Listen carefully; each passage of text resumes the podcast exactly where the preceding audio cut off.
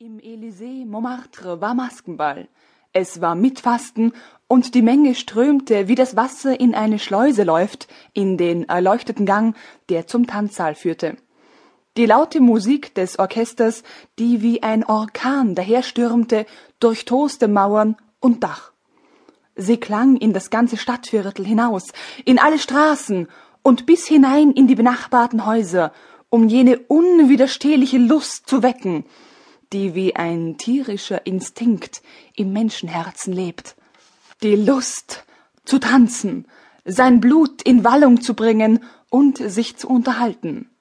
Die Stammgäste des Lokals kamen aus allen vier Ecken von Paris, Leute aus allen Kreisen, die lärmende, laute Vergnügungen liebten, wenn sie etwas ausufernd und zweifelhaft waren.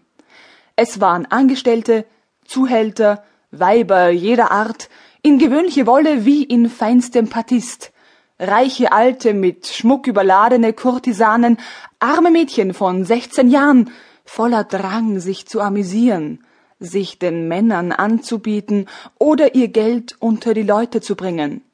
In dieser bewegten Menge irrten elegante Herren im Frack umher, auf der Jagd nach frischem Fleisch, nach jungem, köstlichem Wild. Sie suchten, witterten es förmlich in der Luft während die Masken hauptsächlich die Lust zu treiben schienen, sich gut zu unterhalten.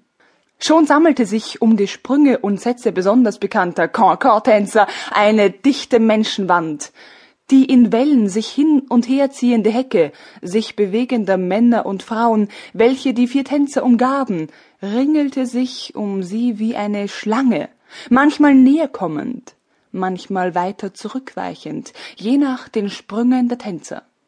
Die beiden Mädchen, deren Schenkel wie durch Gummischnüre an den Körpern befestigt schienen, machten mit ihren Beinen unglaubliche Bewegungen. Sie warfen sie mit solcher Kraft in die Luft, als sollten ihre Glieder bis zu den Wolken hinauffliegen. Dann spreizten sie sie mit einem Mal auseinander, als wären sie bis zur Hälfte des Leibes gespalten, ließen ein Bein nach vorn ein Bein nach hinten gleiten und berührten in einem plötzlichen, halb anstößigen, halb komischen Satz mit ihrer Mitte den Boden. Ihre Partner sprangen, schlugen die Füße zusammen, bewegten sich, warfen die Arme hoch, flogen in die Luft wie ein paar federlose Vögel, und man erriet, wie sie unter ihren Masken außer Atem waren. Einer von ihnen, der in einer der bekannten Concord-Quadrillen tanzte, um eine abwesende Berühmtheit im Fach, den schönen Sanche August, zu vertreten und der sich Mühe gab, dem unermüdlichen